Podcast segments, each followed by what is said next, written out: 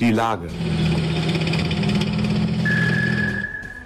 Der Podcast des Deutschen Bundeswehrverbandes.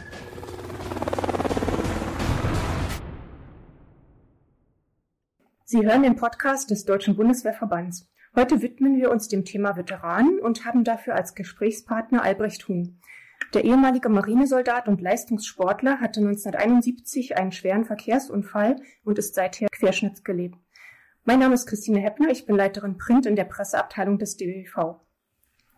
Sehr geehrter Herr Huhn, ähm, Sie engagieren sich seit vielen Jahren für paralympische Sportveranstaltungen für Militärangehörige. Zunächst sind Sie als Leistungssportler angetreten und später haben Sie die seit 2014 stattfindenden Invictus Games begleitet. Was ist Ihre Motivation dafür? Meine Motivation ist, weil ich vor meinem Unfall schon Leistungssport gemacht habe und auch danach äh, mir der Leistungssport äh, ganz wichtig war und mich aus meiner Situation immer wieder positiv herausgeführt hat und mich äh, vorwärts gebracht hat.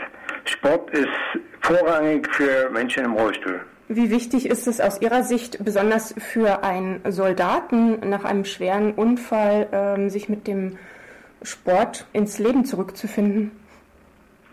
Da spielt der, der Soldat oder der Zivilist keine Rolle. Für jeden Rollstuhlfahrer oder Querschnittsgelähmten noch mehr ist Sport äh, in der äh, normalen Form oder in einem, auch im Leistungssport ein ganz wichtiger Faktor, um äh, seine Einschränkungen zu kompensieren. Ich bin jetzt 50 Jahre im Rollstuhl und habe meine sportliche Betätigung, die unterm Strich hat die mir immer was gebracht und so bin ich auch mit 50 eigentlich noch relativ beweglich und äh, habe eigentlich in, unter meinem äh, Gesichtspunkt alles richtig gemacht. Ich habe in meinem Sportlerleben viel Leistungssport. Ich war zehn Jahre erste Bundesliga Basketball. Ich habe äh, Paralympics mitgemacht. Ich habe Weltmeisterschaften mitgemacht. Und so bin ich immer dabei geblieben. Mein Verein war hier sehr wichtig mit Rollstuhl, äh, Sport und ja, alles drumherum hat gut gepasst und so machen wir weiter. Ja, gut. 2016 haben Sie in Orlando Prinz Harry getroffen, der das Gesicht der Invictus Games ist und sich sehr für kriegsversehrte Soldaten einsetzt. Wie war diese Begegnung für Sie? Ähm, wie haben Sie ihn erlebt und worüber haben Sie mit ihm gesprochen?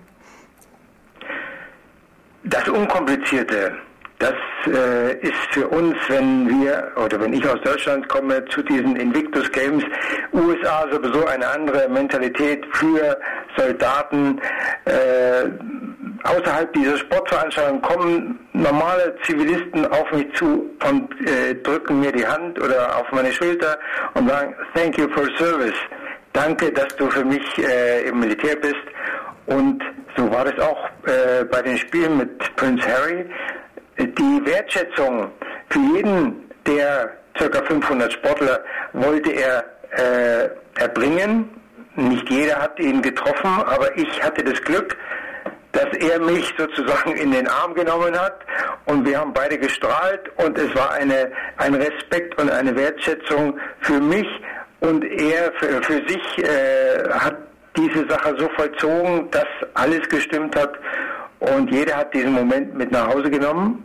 Und ich habe ihn hier äh, für meinen Sport, für meine Roll, für anderen Rollstuhlfahrer, für alles äh, genommen.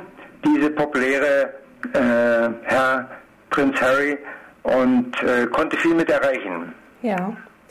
Sie haben jetzt über Ihre Erfahrungen in den USA gesprochen. Sie waren auch in Großbritannien zu Besuch und ähm, haben dort erlebt, wie die Wertschätzung von Veteranen ausgedrückt wird. Wie war Ihr dortiger Eindruck?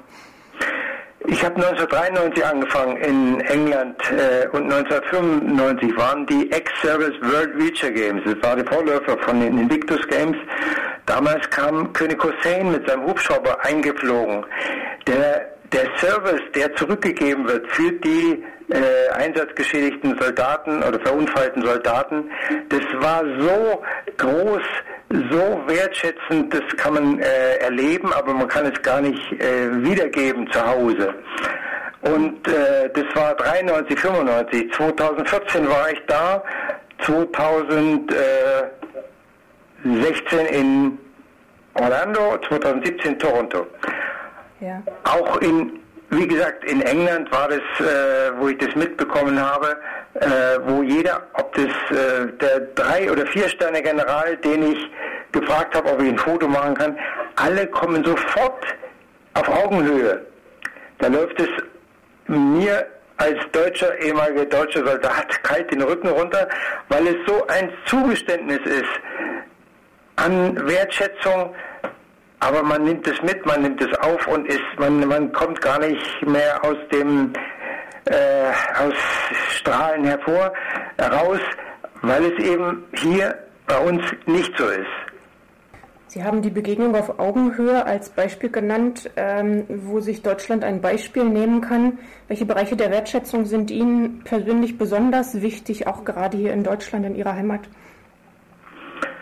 Wenn man das äh, kopieren könnte von äh, Kanada oder von USA oder England, dass man die Wertschätzung in einer Form vollzieht, äh, und auch in diese Augenhöhe, ob das nur ganze äh, Augenhöhe oder nur gewollt äh, so tut, nein, diese, diese Nähe der Wertschätzung, das drückt aus, dass man einen Service wiedergibt, den der Soldat in seinem aktiven Leben seinem Land gegeben hat.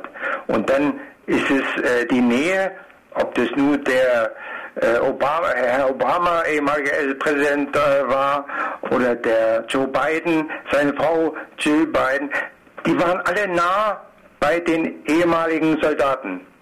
Ja. Und das war eine Wertschätzung, die, die hat man mitgenommen, die hat man erlebt und ja, man konnte sie zu Hause mit Bildern zeigen, aber man konnte es natürlich nicht diese Ausstrahlung zu Hause jetzt wiederholen, die einem oder jedem Einzelnen dort widerfahren ist. Gut, vielen Dank für das Gespräch, Herr Hung.